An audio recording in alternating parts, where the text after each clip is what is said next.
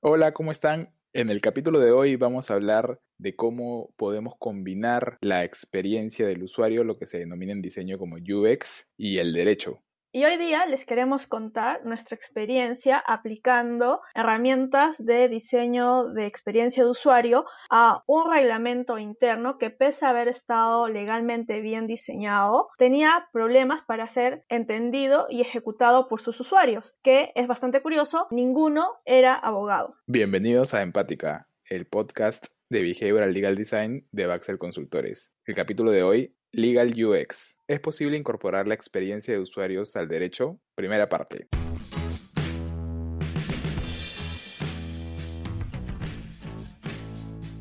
¿Cómo están? Les habla Mario Drago, socio de Baxel Consultores y como siempre estoy junto a Alejandra Infantes, nuestra behavioral legal designer. Hola Ale, ¿cómo estás? Hola Mario, ¿todo bien? Vamos a conversar sobre si es posible incorporar la experiencia del usuario, lo que se llama UX, en el derecho y las políticas públicas. ¿Tú qué crees sobre esto, Ale? Yo creo que no solo es posible aplicar UX en el diseño de productos y servicios legales, sino también es necesario para poder lograr mejores resultados. Sí, tienes razón, creo que no solo es una posibilidad, una recomendación para los abogados, sino que es necesario comenzar a hablar en el lenguaje de nuestros clientes o de las personas a las cuales nos dirigimos para poder tener un mejor acercamiento, un mayor impacto al momento de, abordar los temas legales que tratamos. Pero Ale, ¿qué es esto del, UX, de la experiencia del usuario?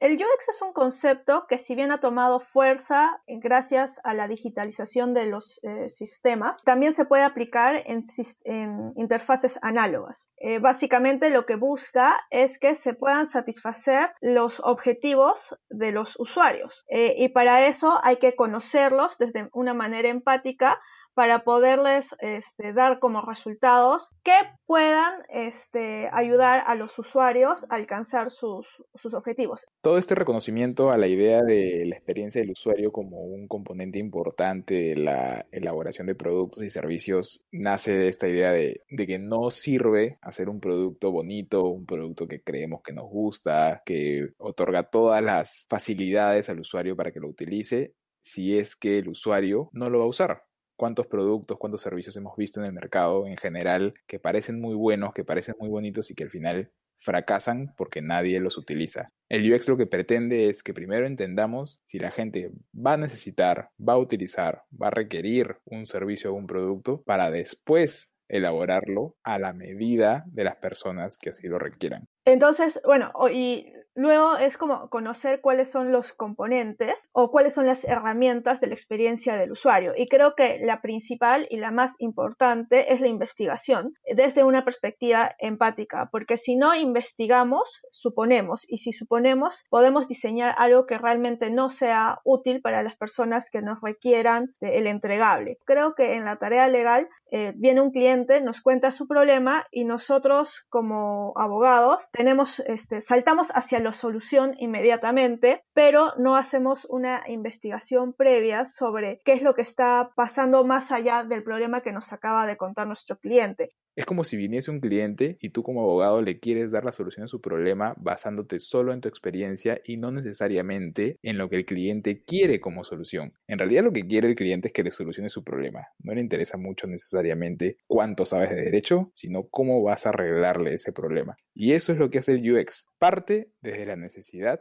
para ser más efectivos y darle la respuesta que está esperando. Ya, Mario, y complementando lo que dices, si un cliente va donde un abogado y le pide un reglamento, es natural que el abogado le, haga un documento legalmente impecable. Pero preguntémonos si es que ese abogado eh, se preguntó en qué contexto se está ejecutando el reglamento, quiénes son los usuarios y finalmente si ese documento este, está redactado para un, en un lenguaje amigable para personas que finalmente no son abogadas. Claro, por ejemplo, en el tema del que hablabas al principio de este capítulo, eh, tú mencionabas un reglamento que nosotros habíamos reelaborado a partir de un documento que estaba bien hecho, legalmente correcto, contaba con todas las pautas legales necesarias para que se lleve a cabo un procedimiento interno de sanción, por ejemplo, laboral en caso de infracción, pero todas las personas involucradas en este reglamento eran ingenieros, administradores, operadores y ninguno era abogado. Y al final lo que encontramos y la razón por la cual nos buscan a nosotros es porque había muchas fallas de debido proceso, de derecho de defensa, porque quienes aplicaban el reglamento realmente no estaban entendiendo los conceptos, las finalidades, los objetivos de este documento.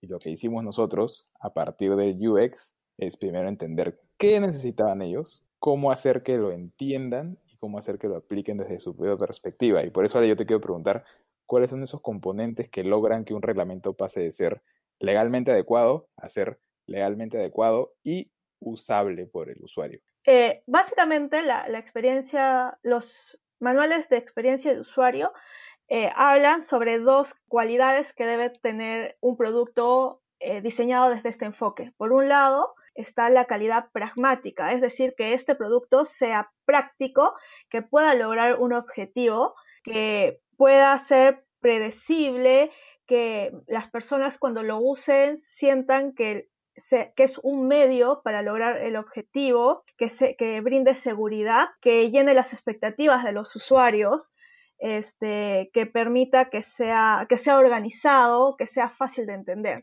Eso por, por el lado práctico. Pero además está la calidad hedónica. ¿Por qué? Porque nosotros somos seres sensoriales, entonces que este documento también sea atractivo o que, bueno, no solo el documento, sino que los productos también sean atractivos, permite que el usuario lo perciba como estimulante y novedoso, pero un novedoso desde la familiaridad, desde lo que realmente necesita y que este, permita cubrir sus expectativas.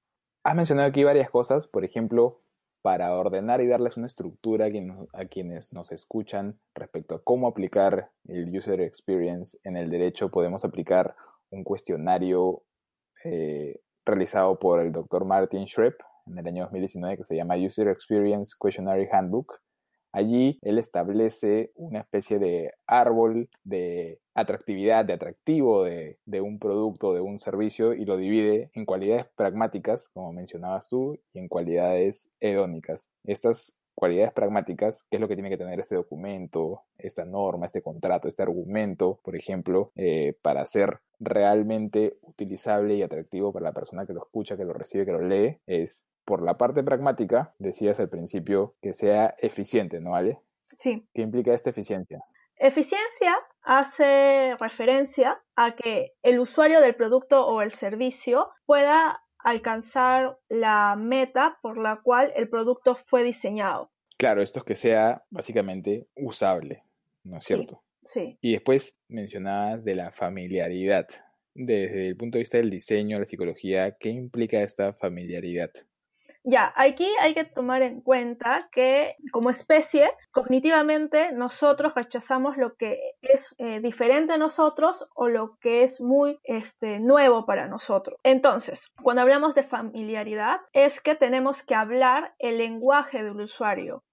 y, y por último, la cualidad pragmática incluye también un tercer componente que es la dependencia. Ya, esto va de la mano con el concepto anterior y aquí estamos hablando de que una vez que nosotros diseñamos un producto que sea como novedoso, familiar a las personas, esto le va a generar predictibilidad y por lo tanto una sensación de seguridad y además va a poder cubrir las expectativas del usuario. Porque claro, si estamos diseñando un producto legal desde las necesidades reales y hablando el lenguaje del usuario, vamos a poder darle lo que él está esperando. Claro, pero además de la parte práctica, que creo que las has explicado bastante bien, de estos tres componentes de eficiencia, familiaridad y dependencia, hay otro componente igual de importante que es la parte, la cualidad hedónica, ¿no? No solo tiene que ser práctico, o sea, no solo nos tiene que ser útil, sino que además debemos debe gustarnos, ¿no? El producto o el servicio que, al que estamos,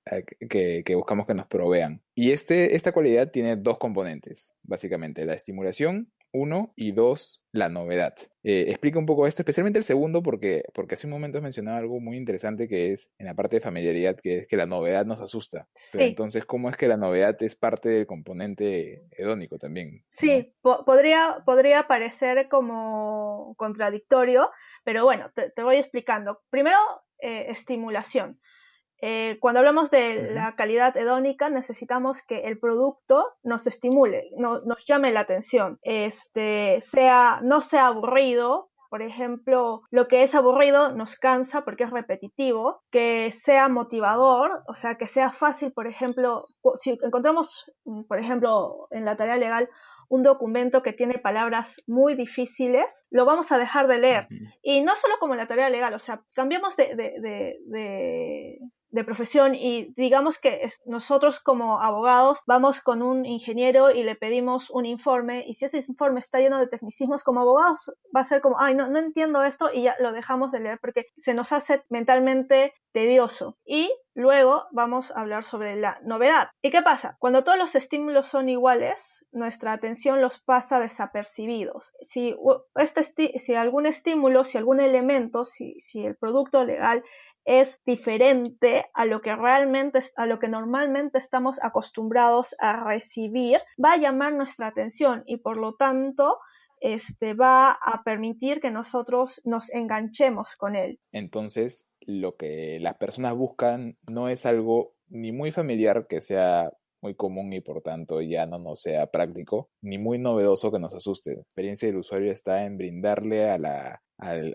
cliente o a la, a la persona a la cual estamos dirigiendo ese servicio o ese producto legal una familiaridad novedosa, ¿no? Algo que es que, que, que, que, puede ser incorporado a su estilo de vida o a sus creencias o a lo que a sus expectativas, pero con una parte novedosa que es algo nuevo que les estamos diciendo y que es aceptable dentro de ese componente familiar que tiene. Sí, sí, tal cual, e-, es eso. Es como encontrar el punto de equilibrio entre los esquemas mentales de nuestros usuarios y la posibilidad de, de ofrecerles un producto que no sea igual que, que lo que normalmente recibe, ¿no? Porque si es algo igual, posiblemente no está cubriendo sus expectativas y no, no le ayuda a cumplir los objetivos que necesita.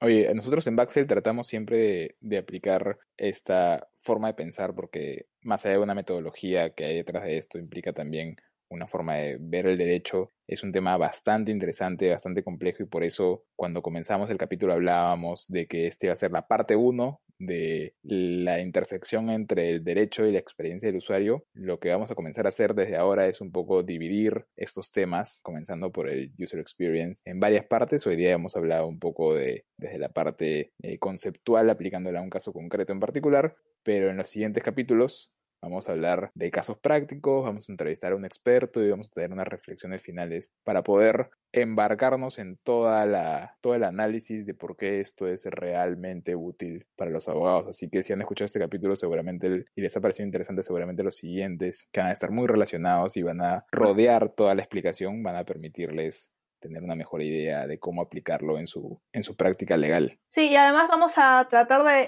eh, profundizar con algunas herramientas desde el UX para poder complementar nuestra, nuestra labor legal, que creo que va a ser como súper útil para todos los que nos escuchan. Y bueno, eso fue todo por hoy en Empática, el podcast de Behavioral Legal Design en español de Baxel Consultores. Ya saben que si tienen comentarios, algún tema en particular que quieran escuchar, eh, alguna crítica constructiva, también nos pueden escribir a mdrago.baxel.pe y a infantes.baxel.pe. No se olviden que pueden escucharnos en Buzzsprout, Apple Podcast y Spotify. Y si les gustó, no se olviden compartir para que el conocimiento siga creciendo. Hasta la próxima.